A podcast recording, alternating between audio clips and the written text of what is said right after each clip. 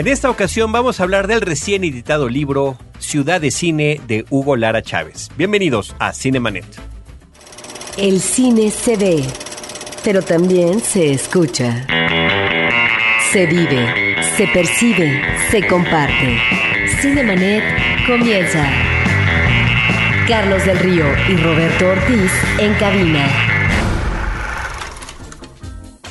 www.frecuenciacero.com.mx es nuestro portal principal. Esto es Cinemanet, el espacio dedicado al mundo cinematográfico. Yo soy Carlos del Río, les saludo, les agradezco que estén con nosotros, que continúen escuchando y descargando este podcast y por supuesto saludo a Roberto Ortiz. Carlos, vamos a hablar efectivamente con su autor sobre este libro pleno de imágenes que se llama Ciudad del Cine, aunque hay que recordar que esto no es más que una continuación, yo no diría que conclusión, porque me parece que Hugo Lara eh, está trabajando a través del tiempo el tema de la Ciudad de México como locación, como locación fílmica. Ya existió un libro que se editó titulado Una ciudad inventada por el cine, pero al mismo tiempo eh, tuvimos hace algunos años, en el marco del Festival Internacional de Cine Contemporáneo de la Ciudad de México, la exposición en las rejas de Chapultepec, fotografías de amplio formato, no sé si fue 2007-2008, La ciudad del cine. Ahí están puestos antecedentes que nos llevan ahora a este libro también de gran formato, pleno de imágenes sobre la Ciudad de México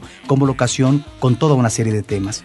Nos da muchísimo gusto saludar a nuestro amigo, querido amigo Hugo Lara, colega nuestro en la cuestión del periodismo cinematográfico, crítico de cine, investigador, autor ya de varios ejemplares de varios libros. Tan solo en los últimos meses, dos vienen casi uno tras otro, ¿verdad, Hugo? ¿Qué tal? Muchas gracias. Sí, eh, Roberto, Carlos, gracias por la invitación. Otra vez, qué gusto estar con ustedes. Sí, sí, eh, vienen dos libros de la manita, salieron casi eh, por accidente, porque en realidad uno lo acabamos un año antes que el otro, pero por cuestiones de, de impresión, eh, editoriales, etcétera, pues salieron al mismo tiempo. Hugo Lara también es el responsable del portal Corre Cámara, de todo el proyecto de Corre Cámara, que involucra una serie de investigadores cinematográficos y que tiene que ver eh, mucho sobre cine mexicano y su historia, la que corre y la anterior. Así que Hugo, bienvenido y muchas gracias. Pero hoy vamos a hablar de este libro. Ya nos has acompañado en muchísimos episodios, muchos de los amigos de Cinemanet ya te conocen bien, pero vamos a hablar de este libro en el que tuvimos la oportunidad además de acompañarte en la presentación, que fue la primera presentación, me imagino, en Cineteca Nacional con Paula Astorga de Ciudad de Cine. Fue la segunda, curiosamente, porque la primera fue en la Feria del Libro de Oaxaca. O sea, es un libro sobre la Ciudad de México, pero primero se presentó en Oaxaca. Y aquí en la Ciudad de México fue la, la presentación en la Cineteca Nacional en la que participó eh, el doctor y poeta Quirarte. ¿no? Pues Vicente Quirarte, perdón. Muchísimas felicidades, Hugo. Eh, Roberto. Mira, yo te preguntaría cómo es que llega este libro que de alguna manera deviene, supongo, de aquella exposición que estuvo en eh, las rejas de Chapultepec. ¿Cómo es que en este libro haces el planteamiento visual y además eh, manejas un recorrido más amplio en términos de décadas de la Ciudad de México como locación?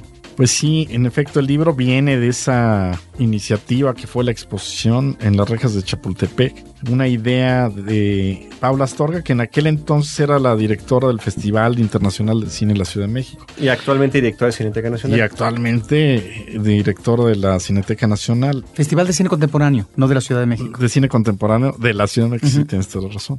Entonces ella conoció este otro libro que yo tengo sobre la Ciudad de México, que se llama Una ciudad inventada por el cine, y me, me, invitó a participar en la exposición. Había, tenía la, ya la idea, pues, la semilla, ¿no? Había juntado algunas fotos, en fin. Entonces, en ese momento empezamos a hacer una investigación más amplia de archivos, de imágenes. Y en aquel entonces era Priscila Fuentes y Denise Ortiz quienes me ayudaron a hacer este trabajo en los archivos más importantes. Sobre todo era la Filmoteca de la UNAM, eh, Fundación Televisa, el IMCINE y la exposición pues se presentó en el 2008, eran 30 años. Y desde entonces teníamos la idea de hacer el libro, pero no pudimos, ¿no? Hubo cambios en el FICO, acá, allá, eh, y se quedó ahí en, sin hacer el libro. Entonces fue cuando llegaron los del Festival de, de Rennes de Francia, que iban a dedicarle un ciclo a la Ciudad de México a principios de enero del 2010 con motivo del año de México en Francia. Se acercaron a mí a raíz del libro de una ciudad inventada por el cine y me comentaron esto. Entonces yo le dije, oye,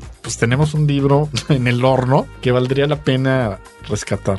Entonces les dije de esta idea, regresé con Paula, todavía no era directora de Cineteca, y le dije, oye, pues existe esta posibilidad, ¿por qué no vemos? Y pues se dio la, la casualidad que unos meses después ya era directora de la Cineteca, ¿no? Entonces recuperamos el- la investigación y yo la amplié a 40 años, 1970-2010. Y yo creo que es un libro que en términos ya de trabajo e investigación se complementa bien con el anterior, Una ciudad inventada por el cine, que era más ensayístico, más de hablar de una serie de películas, una serie de temas sobre la Ciudad de México. Pero su gran carencia yo creo que era el trabajo de imágenes, la investigación iconográfica, porque eh, había unas fotos por ahí que medio ilustraban, pero pues ya con el paso del tiempo dije, híjole, me hubiera gustado, ¿no? Como hacer un libro más completo también en, en, en términos de la selección de imágenes, la investigación iconográfica, que fue posible en este otro libro. Que esta ya es ya una colección de fotografías sobre películas ubicadas en la Ciudad de México entre 1970 y 2010. ¿Cuál es el planteamiento visual de esta edición? Claro, es una selección y es una investigación extensa,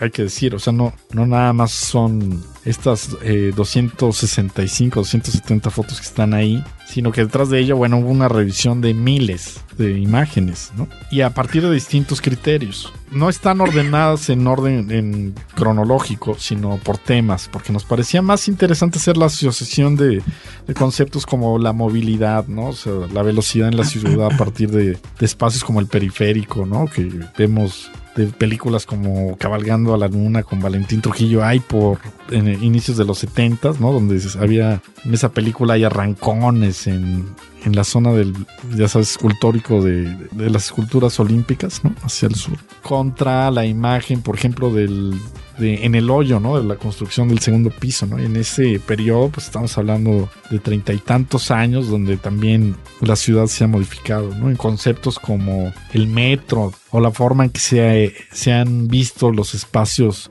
eh, algunos espacios como Tlatelolco, ¿no? La unidad habitacional, muy diferente en esa película de Rojo Amanecer, ¿no? Que eh, aborda de forma directa los sucesos de 1968, la matanza, desde el interior, claro, de un departamento, pero siempre está presente la ciudad ahí afuera y, la violencia contra ese mismo espacio, pero en temporada de patos ya iniciando los 2000, ¿no? Donde se habla más bien de unos jóvenes, unos adolescentes en una tarde aburrida dominical, pero definitoria en sus en su vida, ¿no? Entonces eh, es una serie de ideas nos permitieron ir ir seleccionando las imágenes y encontrarles sentido dentro del libro. Por eso está organizado en una serie de capítulos que hablan pues, de los barrios o del movimiento que les había dicho o de la ciudad nocturna, ¿no?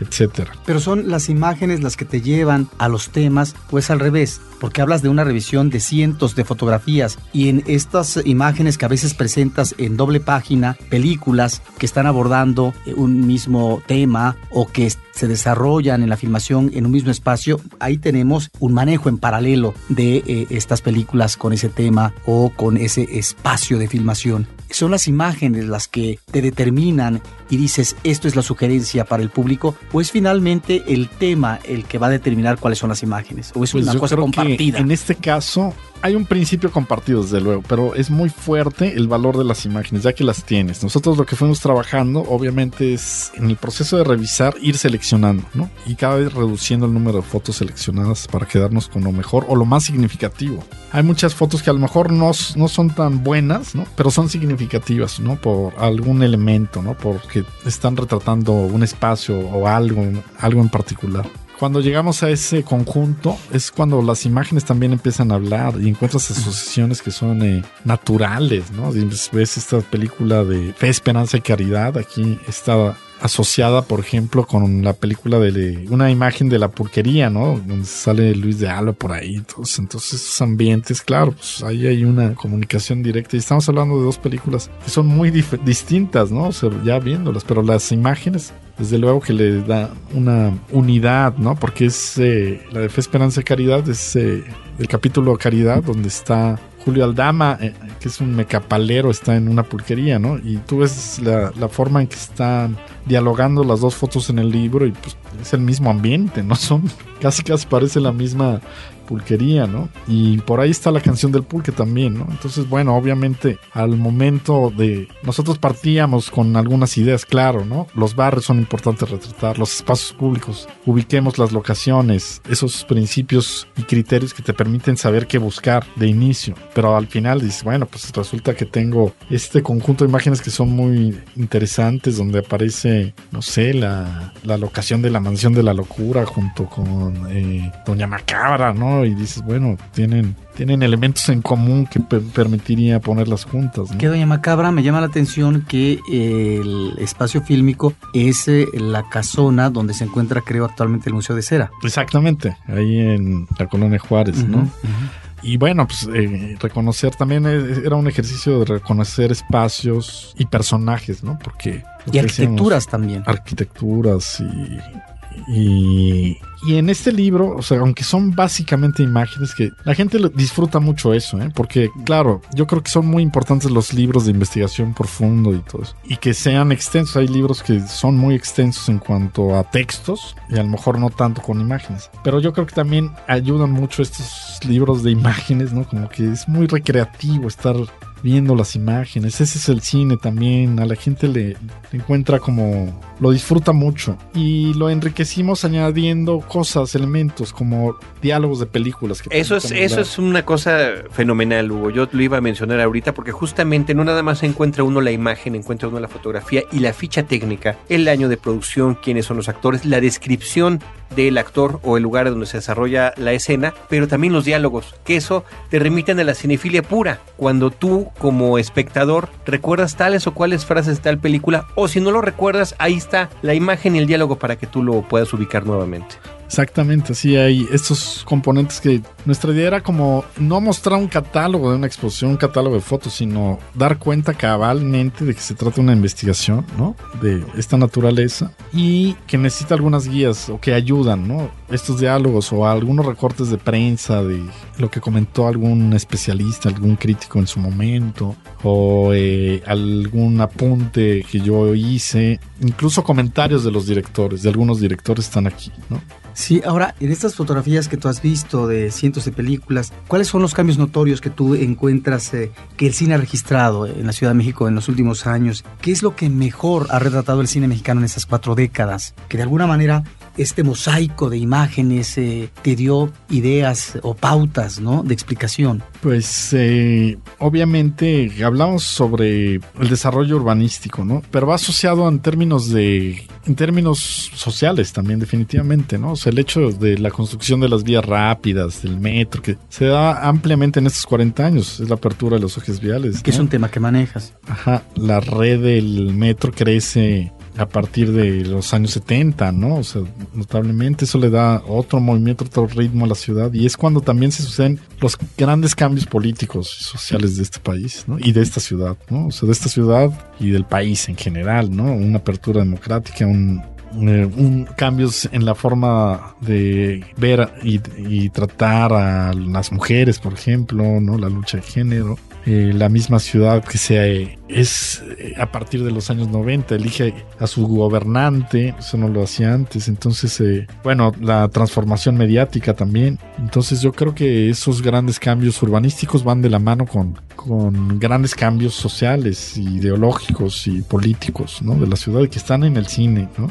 Aunque es muy curioso ver películas que a lo mejor tenían poco valor en su momento, ¿no? En términos cinematográficos eran descalificadas ahora, pero también reencontrarse con esas películas, ahora sí con el tiempo, ya como documentos históricos, antropológicos, si quieres, bueno, tienen un valor realmente valioso, ¿no? Ver todo este conjunto de películas de las ficheras, de las pulquerías, de los, ¿no? El cine de los de la gente de los oficios, ¿no?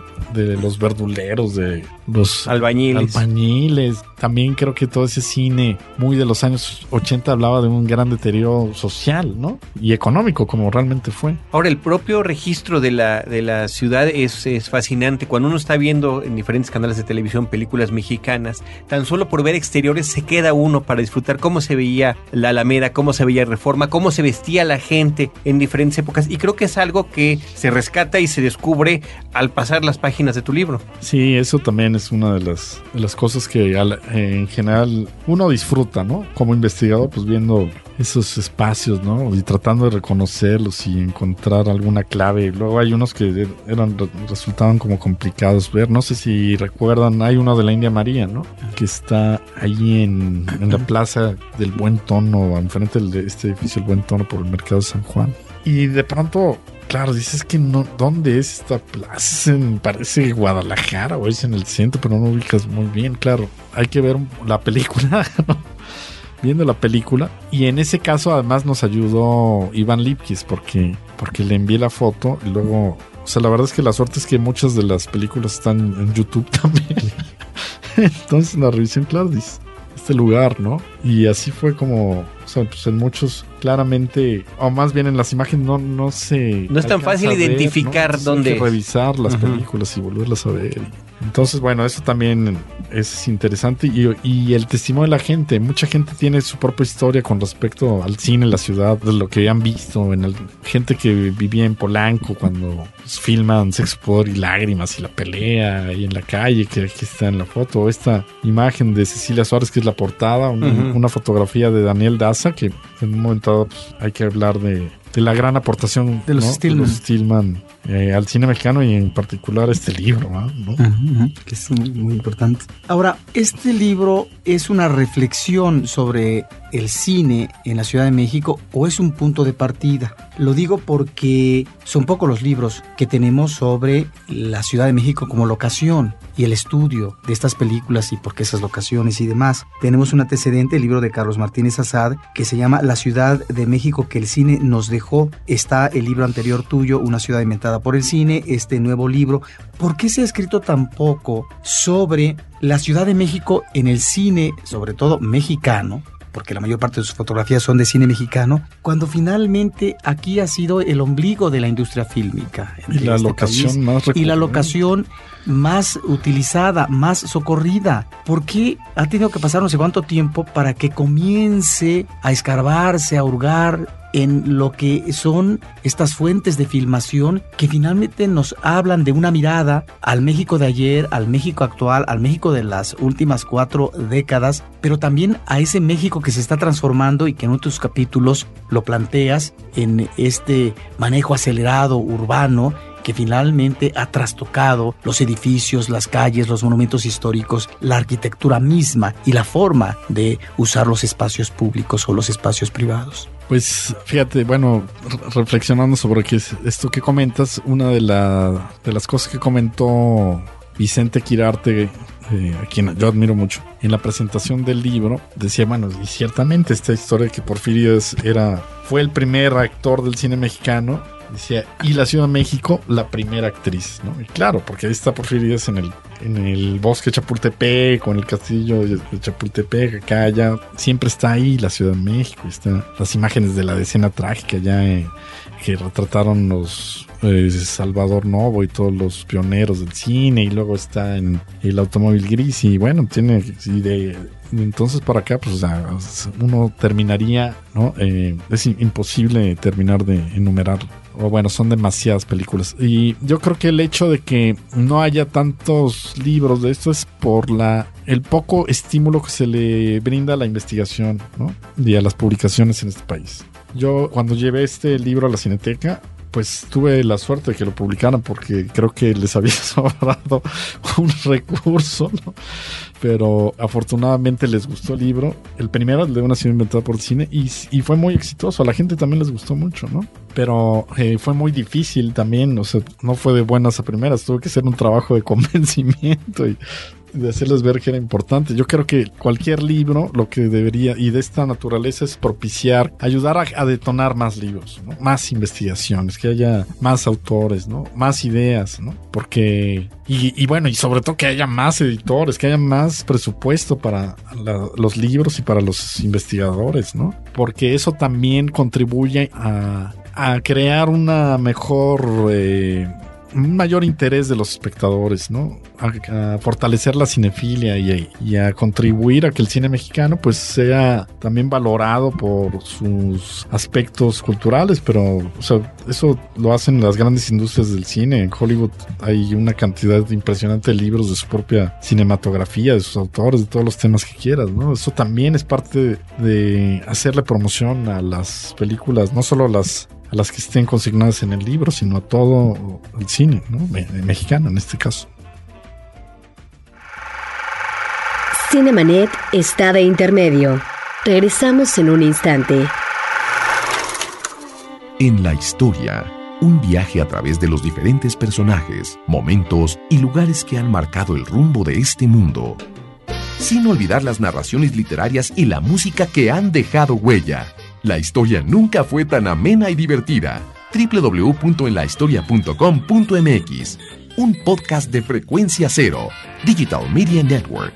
Ahora, diseñar y hospedar su página web será cosa de niños. En tan solo cinco pasos, hágalo usted mismo sin ser un experto en Internet. Ingrese a suempresa.com y active ahora mismo su plan. Suempresa.com, líder de web hosting en México.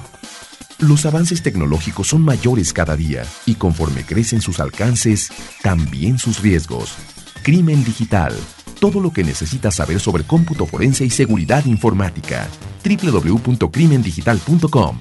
Un podcast de frecuencia cero. Digital Media Network. Cinemanet. Una de las cosas que me gustan del libro es que ves la fotografía y tratas de rastrear a partir primero de la información dónde es exactamente el lugar, esa esquina, ese parque, ese edificio, esa alberca, etcétera, donde está ubicada. Eso me parece muy bien. Sin embargo, te pregunto por qué no en todas las fotografías aparece el nombre o, los lugares de locación. Creo que en una buena parte sí manejas ese dato, pero no en todas. Eso porque el dato no existe todavía o fue difícil de encontrar porque hubiera sido extraordinario que todas las fotografías eh, nos hubieran dado ese dato de la, de la locación, porque ese finalmente es uno de los elementos que me parece que todavía faltan de completar en lo que es el rubro de las locaciones en la Ciudad de México. Si bien es cierto que tenemos un antecedente por parte de Emilio García Riera en su historia documental del cine mexicano, donde cada ficha técnica maneja también la locación, pero no siempre es exhaustivo o es el dato que tenía en ese momento y lo que sí pone es la filmación de los estudios. Y a veces lo que es la locación en la Ciudad de México, no pormenorizada, pero sí diciendo que es Chapultepec o que es el Palacio Nacional o también locaciones de provincia. Ahí está un primer antecedente que después retoma el libro de Quesadas en décadas más actuales donde se explaya más en las locaciones de la no solamente la Ciudad de México, sino de las filmaciones en provincia de otras partes del país y este finalmente también encontramos esta aportación por parte de tu libro, pero no todas las fotografías tienen ese dato. Sí, tienes razón. Eh, bueno, la verdad es que sí tratamos de completar todas, ¿no? Y ha sido un, proceso largo también de estar preguntando, investigando, etcétera. A partir de lo que ya teníamos en, en la exposición, todavía se completó bastante ya para la edición del libro. Y tratamos, obviamente, de tener la certeza para consignarlo, ¿no? Que sea un lugar específico, ¿no? La, la delegación Benito Juárez, no, México de Entonces, bueno, viendo las películas, hay imágenes que realmente yo me obsesionaba, ¿no? Tratando de saber dónde era el lugar exacto y era imposible. Por ejemplo, este color del viento. ¿De qué color es el viento, no? Pues por más que, o sea, vi la película ¿Dónde? ¿Volviste, ¿Volviste a llorar? no, casi, casi lloré. Pero por este, diferentes razones. Por diferentes razones. Por ejemplo, hay unas que sí me que disfruté mucho identificar, ¿no? Bueno, esta, esta era más o menos fácil, la, de, la que comentábamos de Doña Macabra. Pero claro, o sea, no estaba en ningún otro lado, ¿eh? Cuando eh, Emilio García Riera, pues la, la ubicó, pues no, no, no tenía el referente ni que iba a ser el Museo de Cera, ¿no? Entonces, claro, ya tiene otro valor, ¿no? Pero eso es lo disfrutable de las fotografías en donde tú ves los personajes instalados en una historia de ficción que a lo mejor conociste o no, pero que la fotografía te está llevando a una casona, al zócalo de la Ciudad de México, o a un parque, o a un edificio, o a una calle, o a una avenida, o a un eje vial, o al segundo piso, etcétera. Y ahí está yo creo que este trabajo lúdico por parte de uno como lector, de poder reconocerse en esas imágenes a partir de los espacios, espacios que uno a lo mejor ha recorrido, que uno ha visitado, en donde uno ha vivido en algún momento de su vida, un fin de semana que tú fuiste eh, a eh, el Parque Hundido, por ejemplo, de tal manera que esto es como una recuperación de una identidad, de una fisionomía de la Ciudad de México que a uno como lector le toca abonar, le toca trabajar. Sí, deberíamos de poner como un buzón donde la gente claro. envíe sus comentarios, la verdad, porque aquí está, claro, hablamos de esta casona del Museo de Cera, que tiene una historia más muy larga, porque esa colonia era el barrio americano, ¿no? La colonia americana ya en la época porfiriana y esta casa fue construida con, por un arquitecto connotado eh, allá por principios de siglo, ¿no? Antonio Rivas Mercado. Pero cuando presentamos el libro también en la cineteca fue, había un señor que al final hizo un comentario aludiendo a esta película de Luis Buñuel de La ilusión viaja en tranvía donde se ven los multifamiliares Miguel Alemán. Dice que él era niño cuando filmaron la película y que tuvo la suerte de conocer a Luis Buñuel. Ven que era vecino de, ahí, que por cierto ya abrieron la casa Luis Buñuel. No que se volvió museo. Entonces eh, Luis Buñuel le preguntó al niño que dónde vivía y el niño le dijo, no, pues en... El niño que era ese señor que estaba contando la historia. Dice, en los multifamiliares, los multi. Y dice, ah, y dice, pues en ese edificio yo, yo he visto que vive un fantasma y un día voy a hacer una película. Entonces el, señor lo contaba con, ¿no? con emoción todavía, con esa, claro, ¿no? Fíjate, esto sería parte de la memoria oral y qué interesante porque si bien esta película no podía salir en tu libro porque no está ubicada en, las décadas que tú manejas, es efectivamente una de las películas mexicanas que mejor manejan como recorrido físico la Ciudad de México. Aparte de que la película es muy divertida, es una comedia que realmente uno disfruta de Luis Buñuel y que tiene un título bellísimo, la película se disfruta por eso, porque a través de un tranvía que secuestran los choferes, el chofer y el boletero, pues se hace un recorrido a través de la Ciudad de México, efectivamente a través de estos eh, multifamiliares y demás, y eso es lo que le da también un valor actual a la película, porque está ahí en la imagen animada esta descripción de esa ciudad que ya no existe o que se ha transformado. en una película de aquella época, ¿sí? Y que también observamos en tu libro porque tú ubicas películas de varias décadas, a veces a doble página, en donde vemos efectivamente la misma locación o una locación que es utilizada para eh, diferentes fines eh, de ficción de acuerdo a la historia o de acuerdo al género, o cómo finalmente ese espacio se transforma a través del tiempo. Así es, exacto, ¿no? Y de pronto ya hay espacios que ya no, ya no encontraríamos como ahora, ¿no? Como fueron, ¿no? Aquí hay algunas imágenes, por ejemplo, esta de Ya somos hombres con Valentín Trujillo, que es de los actores que más veces aparecen en, el libro, ¿no? Es cierto. En la estación de trenes de Buenavista, que ahora ya, no, hay. Ya no existe. ahora están ahí los andenes, pero son del tren eh, suburbano, ¿no? Y es un centro comercial, no sé un centro comercial, sí. Pero por fuera nada más. que está impresionante, ¿no? pero sí es un espacio totalmente ya. O en la parte inicial del libro vemos eh, escenarios espectaculares, como por ejemplo un hombre que está colgado de unos tubos de una construcción que se está realizando en Paseo de la Reforma y que pertenece al corto de Jazmín en Flor de 1996, o como por ejemplo... Que la foto es de Daniel Das también. Que es extraordinaria, o luego por ejemplo eh, una pareja que descansa en la azotea de un edificio alto eh, de la calle de Insurgentes y tienen una caguama al lado. Y vemos con esa foto de plano general lo que es la inmensidad del paisaje, si hay toda una profundidad de campo con los edificios, lo que es la fisonomía arquitectónica de la ciudad desde insurgentes. Ahí estamos, pues, me parece, ante escenas que por sí mismas son muy atractivas y dices, pero ya, quiero ver la película. Y mira, que esta película es eh, para verla con paciencia, Adán, y Eva, todavía, porque es una película minimalista, no de fácil asimilación, pero ves esa foto y te invita inmediatamente a ver la cinta. Así es, y también es parte del trabajo que en realidad desempeñan los foto fija, que, como empezamos ya a hablar de gente como Daniel Daza, Federico García, José Antonio Íñiguez, Enic Martínez, que eh, son algunos de los, de los fotógrafos de los cuales se incluyen sus imágenes, pero su trabajo en el set es eh, tomar esas imágenes que después eran sobre todo material publicitario, que invita precisamente a los espectadores a, ver las películas. Lo vemos, los veremos, los vemos en el arte de la película, en los carteles, en los fotomontajes, en fin, ¿no? Lo que se usa para la publicidad. Y el libro un poco también reivindica el trabajo de, este oficio que es muy importante en el cine, que de pronto muchos se, no lo toman en serio, ¿no? Hay películas, la verdad, que son muy buenas, pero no tienen buenas fotos fijas. No cualquiera puede tomar foto fija, ¿no? Porque si es una especialidad de un fotógrafo que sabe moverse en el set y participar en este ballet del, del, movimiento con el resto de los técnicos, ¿no? Que no se tropiece con los cables, o sea, que tenga el sentido de jungla, ¿no? Del set cinematográfico, ¿no? Y que no estorbe.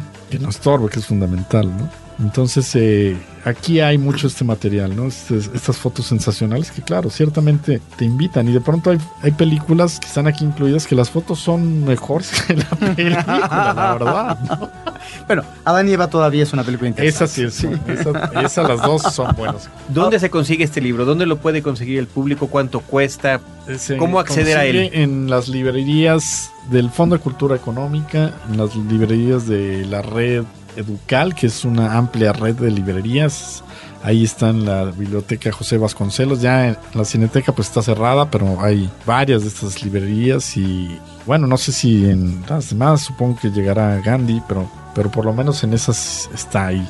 Hugo, este es un libro que se tiene que presumir, este es uno de esos libros eh, que finalmente eh, las imágenes te están invitando a que lo estés revisando una y otra vez. Ese es el gran atractivo del libro. Sin embargo, veo problemas en la impresión en algunas de las imágenes que tienen que ver con eh, fotos, con grano abierto, fotografías movidas y a veces, digamos, algunos malos manejos seguramente de la impresión de las fotos. ¿Qué es lo que pasó en algunas de estas fotos? Bueno, hay varios casos y varias calidades de las fotos de origen también porque no era, digamos, el único criterio, ¿no? Tener solo las mejores fotos en términos de calidad, ¿no?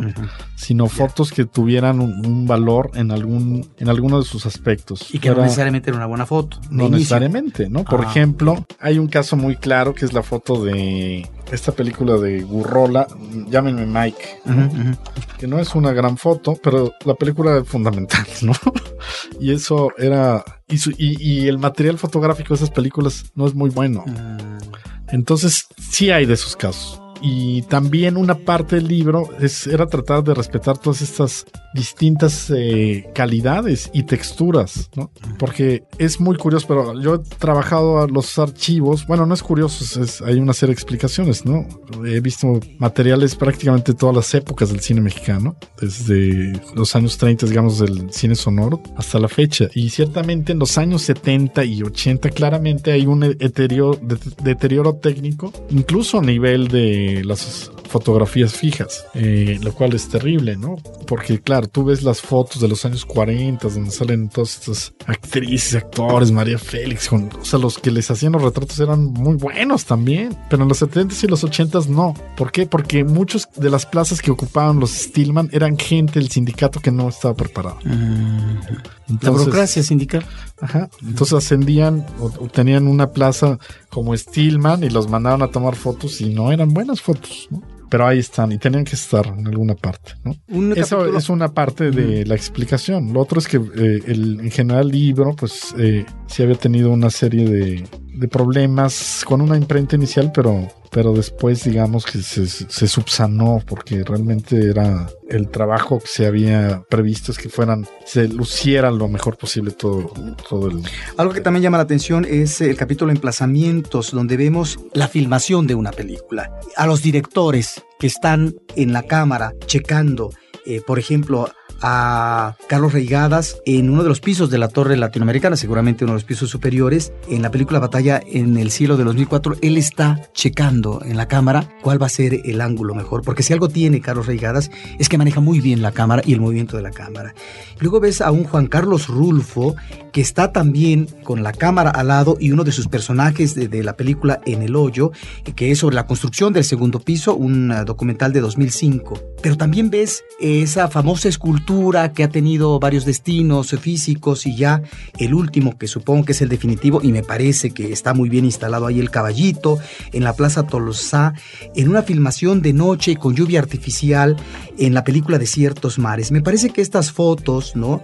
Eh, nos asoman a un fragmento citadino ¿sí? Eh, de, lo que es esta gran ciudad de México, que se vuelve un espacio privilegiado de filmación. Y ahí es donde creo que también encontramos uno de estos atractivos, el momento de la filmación. Así es, ¿no? Hay el momento en que los cineastas se enfrentan a su ciudad, ¿no? Y la reinterpretan, porque es cierto que esas es una ciudad que se multiplica, ¿no? Que es como un leviatán, ¿no? Del que solo se alcanzan a ver algunas partes de, su cuerpo según se mueve, ¿no? Y cada quien lo ve desde distintos ángulos, no es solo una, son muchas ciudades de México.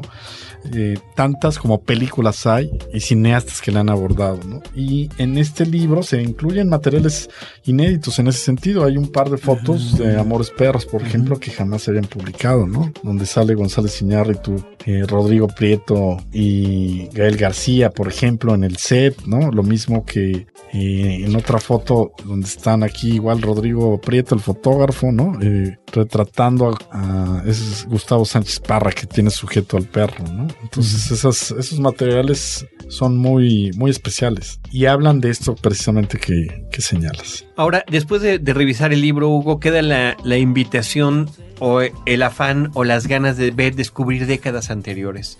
¿Has contemplado la posibilidad de hacer una edición similar de las décadas previas en la historia del cine mexicano de la Ciudad de México? Pues en este momento no, porque digamos que también lo que nos parece interesante es eh, hablar del cine contemporáneo, ¿no? El otro cine, que también es muy valioso, muy importante, ha sido como más estudiado, ¿no? Yo creo está presente incluso en, el, en mi libro anterior, Una ciudad inventada por el cine, y en el de este buen amigo Carlos Martínez Azad, ¿no? Entonces yo creo que pues, más, más, bien valdría la pena para, para mi gusto como, como trabajar, me gustaría trabajar un poco más sobre los periodos más recientes. Ahora, eh, un dato que manejas en la parte de las fotografías son informaciones que retomas de Emilio García Riera y de Eduardo de la Vega Alfaro. Se dice que en 1970 se produjeron 97 largometrajes mexicanos, de los cuales 75 fueron filmados total o parcialmente en locaciones del Distrito Federal y la zona metropolitana. Y que en 1980, 10 años después, la cantidad fue de 60 películas eh, filmadas en México de entre 95 largos. ¿Esto qué quiere decir? Que al paso de una década bajó el índice de filmación en el Distrito Federal o que esto es un dato relativo. bueno, ¿qué pasa? lo que demuestra es que en ambos casos es mayoritario, ¿no? Uh -huh. O sea que en, en, en, ese periodo pues siguió siendo ¿no? un escenario recurrente como el periodo que comprende este libro, ¿no? Efectivamente hay también una, una disminución porque ciertamente en los años 80 hay cobra fuerza un cine fronterizo que es importante en esa década y el público urbano cada vez es menos atendido ¿no? por los productores del cine mexicano, porque el público urbano tiende más entonces ¿no? a incorporarse, a ser parte del público que buscan eh, las producciones internacionales, por cuestiones económicas, de ingresos, etcétera, ¿no? que se verán más notablemente, sobre todo en los años 90. Pero básicamente esos indicadores lo que nos señalaban es esa recurrencia, esa importancia, ese peso que tiene la ciudad como, como el escenario. Pues Hugo, la verdad que muchísimas felicidades por esta edición. Estaremos al pendiente también de tu próximo trabajo para que lo vengas a comentar a Cinemanet. Y no sé si quieres agregar algo sobre Ciudad de Cine 1970-2010. Pues eh, mencionar el trabajo estupendo que hicieron también los diseñadores del libro, que es eh, Taller de Comunicación Gráfica con Ciel Carp Verónica Monsiváis, que a partir de eh, digamos, la estructura que yo les presenté, ellos eh, hicieron también su propuesta visual de diseño que para mí quedó sensacional, ¿no? O sea que hay un trabajo eh, muy fabuloso en equipo. Pues bueno, muchísimas gracias. Nosotros eh, recordamos el, el portal de recién rediseñado portal de Corre Cámara, correcámara.com.mx para invitar al público a que lo visite. A que lo visite y que nos dé sus opiniones, ¿no? Porque todavía estamos en preestreno. Arroba Corre Cámara en Twitter y Corre Cámara también te pueden buscar en Facebook. Así es. Oye, y mencionar que estamos sacando nuestro separador de colección número uno con... Bueno, lo sacamos ahora en la cumbre de guionistas. Sí, bueno, de los separadores de corre cámara que traen eh, foto- Charro con, eh, gangster contra charros. Gánster Fue contra charros, está muy bueno. Eso es, es hay que encontrarlo ahí únicamente, ¿verdad? En la, en la cumbre. Sí, pero vamos a seguir sacando para que estén al pendiente los que les interesa coleccionar estos materiales. Perfecto, muchas gracias Hugo. Y por nuestra parte, recordar también las redes sociales, eh, facebook.com diagonal cinemanet, arroba cinemanet en Twitter y en YouTube como cinemanet 1. También estamos eh, queriendo agradecerle a todo el público que nos escucha, que está compartiendo el gusto por el cine y esta perspectiva que nos brinda eh, de manera de investigación y gráfica Hugo Lara y todo el equipo que está detrás de una edición de esta naturaleza. Gracias a nuestro equipo de producción, Abel Cobos en la producción en cabina y Paulina Villavicencio. Desde estos micrófonos, Roberto Ortiz y un servidor Carlos del Río, les esperamos en nuestro próximo episodio con Cine, Cine y más Cine. Cinemanet termina por hoy. Más cine en Cinemanet. Frecuencia Cero, Digital Media Network, www.frecuenciacero.com.mx. Pioneros del podcast en México.